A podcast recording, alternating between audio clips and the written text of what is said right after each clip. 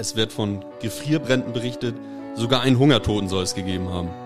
Dass der große Nobelpreisträger nur in einem kleinen Zimmer seiner Nichte haust, wird als skandalös empfunden.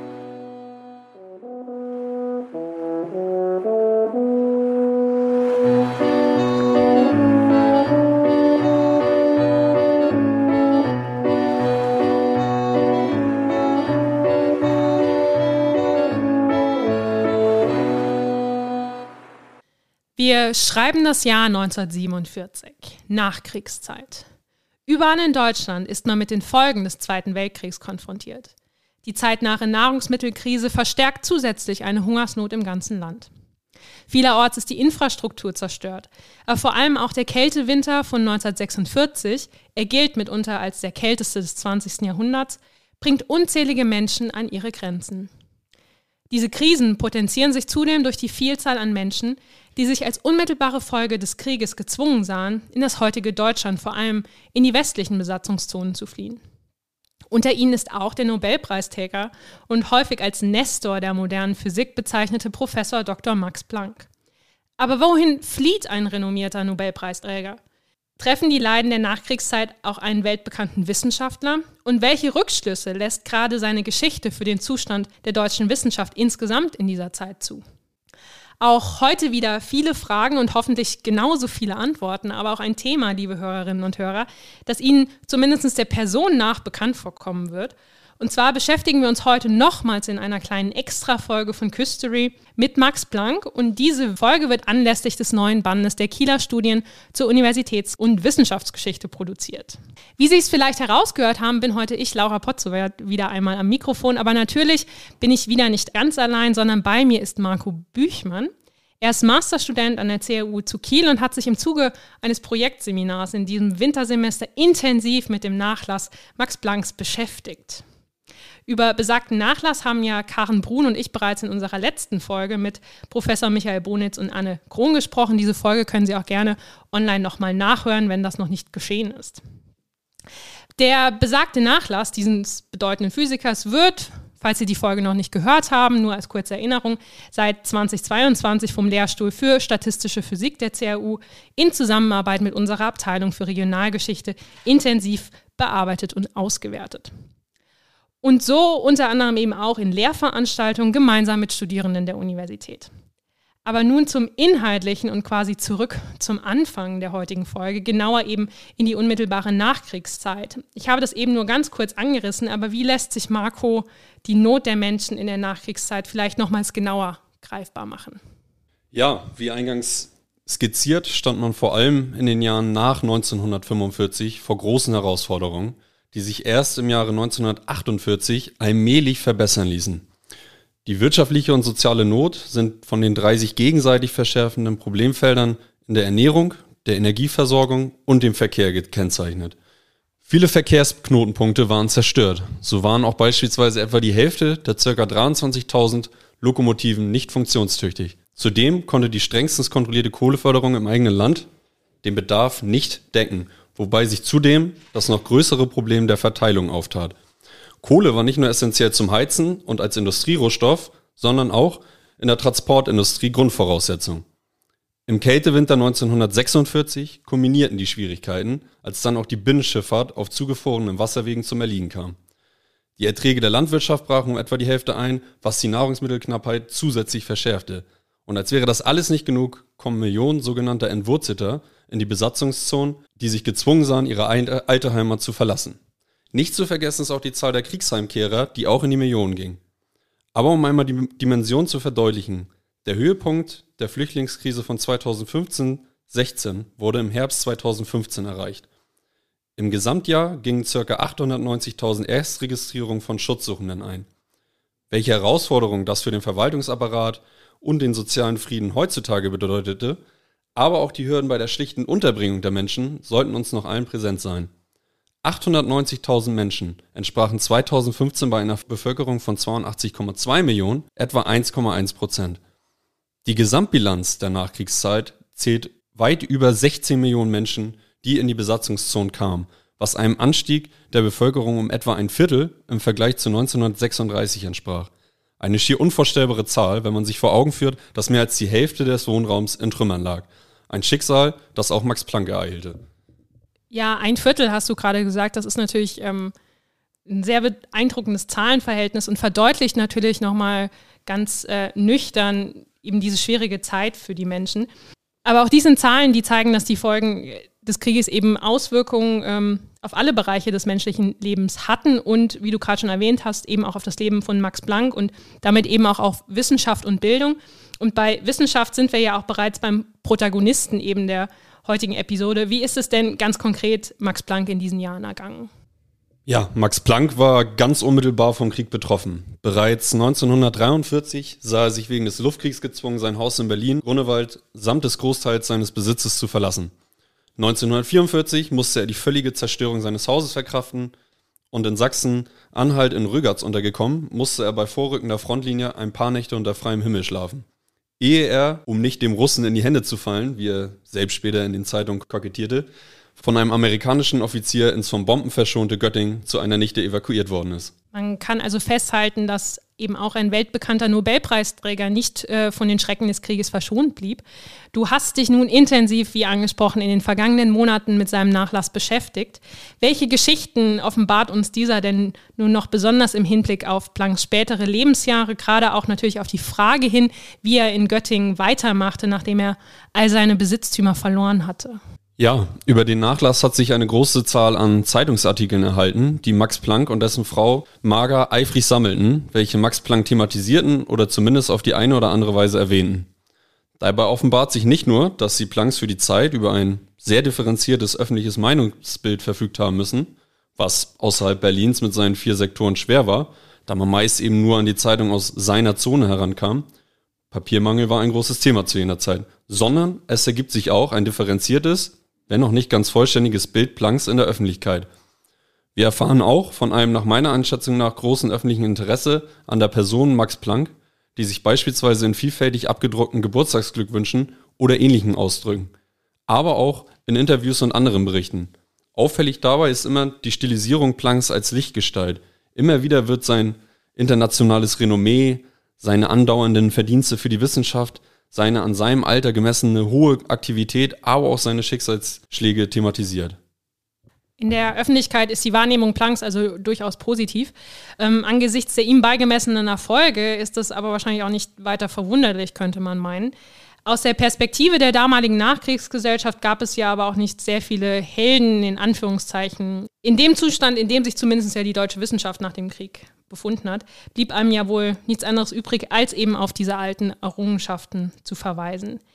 Wenn wir nun aber noch genauer auf die Wissenschaft schauen, ähm, welche Erkenntnisse liefert der Nachlass also über die Tätigkeiten dieser, dieses altehrwürdigen Geheimrats, wie Blank ja auch oft genannt wurde? Und was erfahren wir eigentlich so allgemein über den schwierigen Zustand der deutschen Wissenschaft? Und was tut eigentlich Max Planck ganz konkret, um der deutschen Wissenschaft aus diesem Krisenzustand herauszuhelfen? Dazu kann ich natürlich auch was sagen. Ähm, in einem kontrovers diskutierten Artikel aus der uns noch heute bekannten Zeitung Die Welt, damals noch als Zeitschrift der britischen Militärregierung gegründet, wird vom Elend der deutschen Wissenschaft berichtet. In dem Artikel werden diverse bekannte Professoren erwähnt. Es wird von Gefrierbränden berichtet, sogar einen Hungertoten soll es gegeben haben.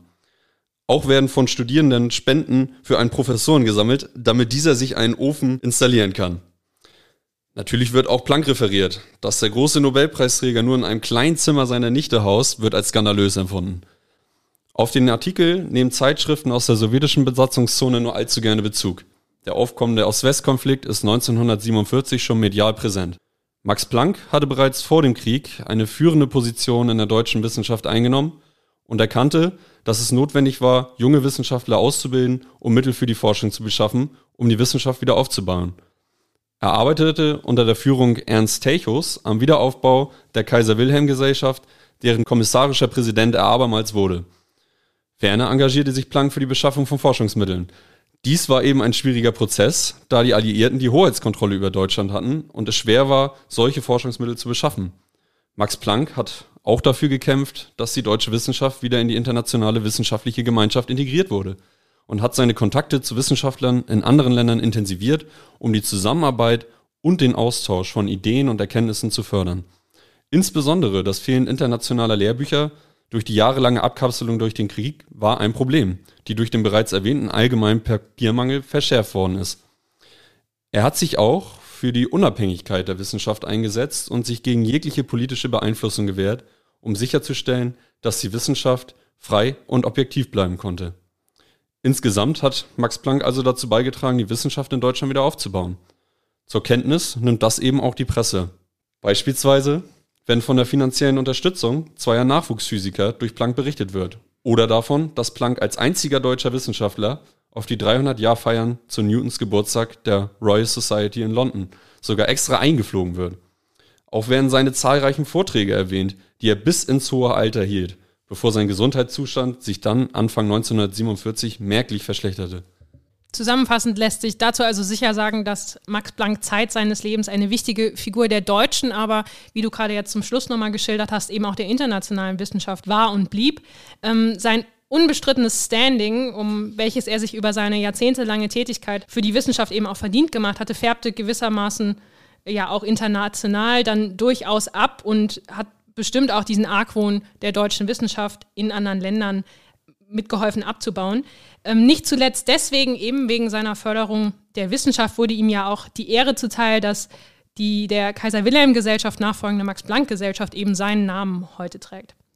Aber das ist natürlich nicht die einzige Ehrung Plancks geblieben in all den Jahren. Neben zahlreichen Schulnamen wurde er, wie wir bereits in unserer letzten Folge angesprochen haben, auch Ehrenbürger der Stadt Kiel. Später kommen Anfragen zu Gedenkschriften und Denkmälern hinzu. 1958 ganz prominent wird zu Ehren seines 100. Geburtstages eben auch ähm, sein Porträt auf die Rückseite einer 2-Mark-Münze geprägt, also eine ganz handfeste ähm, Ehrung. Sein Name hat also damals und auch heute Gewicht und das zeigt sich bestimmt auch in seiner Korrespondenz, nehme ich an. Was ist da vielleicht auffällig, wenn er sich zum Beispiel mit einem damaligen Oberbürgermeister der Stadt Kiel, Andreas Geig, oder Schuldirektoren Briefe schreibt, also letztendlich so einer gewissen Prominenz? Hier war es vor allem auffällig, dass die verschiedenen Amtsträger die Bilder und Umschreibungen Plancks fast deckungsgleich aus der Presse übernehmen. Also wir finden gleiche Formulierungen und dergleichen. Auch in der persönlichen Korrespondenz wird die Strahlkraft Plancks ersichtlich. Als ich beispielsweise, also es ein bisschen meine Lieblingsgeschichte, als ich beispielsweise eben im rappelvollen Kieler Gewerkschaftshaus alles, was in Kiel Rang und Namen hat, zur konstituierenden Festsitzung der Gesellschaft der Freunde Coventrys trifft, bildet nicht etwa die Rede des Oberbürgermeisters Geig den Höhepunkt, sondern das wohlwollende Antwortschreiben Planks auf die Gründung der Gesellschaft, sozusagen als Highlight. Also er hat dann sogar den Kieler Oberbürgermeister ausgestochen mit seiner Prominenz. Ja, das sind alles natürlich mehr oder weniger sehr öffentliche Facetten ähm, seiner Person. Aber der Nachlass bietet bestimmt auch eine weit persönlichere Ebene. Die Rede ist äh, natürlich von den Kondolenzschreiben, die wir auch in der letzten Folge schon kurz angesprochen haben, die eben seine Witwe Marga Planck nach seinem Tod am 4. Oktober 1947 erreichten. Man kann sich sicher vorstellen, dass nach dem Abtritt eines Mannes solchen Formats einiges an Beileidsbekundungen eingetroffen ist. Was schreiben denn diese Absender seiner verwitweten Frau zum Beispiel? Ja, die Beileidsbekundungen, die Marga Planck in dieser Zeit erhielt, waren ebenso zahlreich, wie sie namhaft sind. Gewissermaßen das Who is Who der deutschen Wissenschaft sowie zahlreiche internationale Spitzenwissenschaftler bekunden Marga Planck ihr mal mehr, mal weniger persönliches Beileid.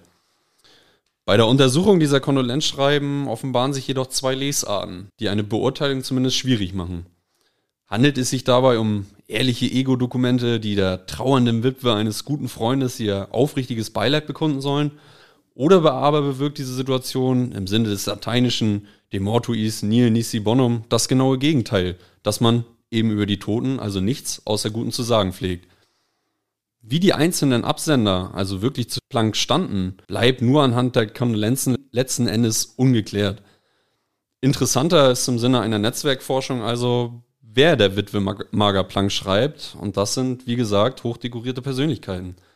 Darunter eben zahlreiche Nobelpreisträger, zum Beispiel Louis Debreu, Physik-Nobelpreisträger von 1929 für die Entdeckung der Wellennatur des Elektrons, Enrico Fermi, Physik-Nobelpreisträger von 1938 und bedeutender Kernphysiker, Albert Einstein, als dessen Entdecker Max Planck gewissermaßen gilt. Und ebenso noch weitere bedeutende deutsche Wissenschaftler, wie etwa Max Born, späterer Nobelpreisträger von 1954, der auf Grundlage Plancks in der Quantenmechanik forschte. Adolf Butenart, Chemie-Nobelpreisträger von 1939 im Bereich der Steroidhormone und von 1969 bis 72 eben auch Präsident der Max-Planck-Gesellschaft. Max von Laue, Doktorand bei Planck und für die Entdeckung der Röntgenstrahleninterferenz 1940 mit dem Physiknobelpreis ebenso bedacht, um eben nur ein paar zu nennen. Die Liste ließe sich problemlos fortsetzen. Und egal wie hoch der Wert ist, der man diesen Kondolenzschreiben beimisst, zeigt doch alleine diese Liste der Spitzenwissenschaftler, dass es sich bei Planck ganz einfach um einen der ganz Großen gehandelt haben muss, der sein Leben eben in den Dienst der Wissenschaft gestellt hat.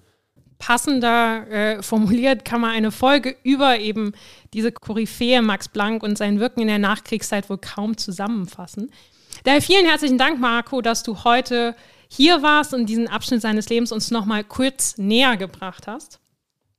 Das soll es im Übrigen auch noch nicht mit unserer kleinen Reihe zu Max Planck und seinem Nachlass gewesen sein. In der nächsten Folge wird es sogar noch einen Ticken persönlicher, denn wir werden uns mit einem der vielfach erwähnten Schicksalsschläge Plancks beschäftigen, und zwar mit der Ermordung seines Sohnes Erwin aufgrund von dessen Beteiligung am Attentat vom 20. Juli. Um diese und alle weiteren Folgen ja nicht zu verpassen, abonniert uns gerne in der Podcast-App eures Vertrauens. Ansonsten freuen wir uns auch immer über Rückfragen, Kommentare, Anmerkungen und Feedback gerne via E-Mail an podcast.geschichte-s-h.de oder hinterlasst uns eben eine entsprechende Bewertung bei Apple oder Spotify. Nochmals vielen Dank fürs heutige Dabeisein und wir hören uns schon bald zu einer weiteren Folge Küstery Geschichten von der Waterkant.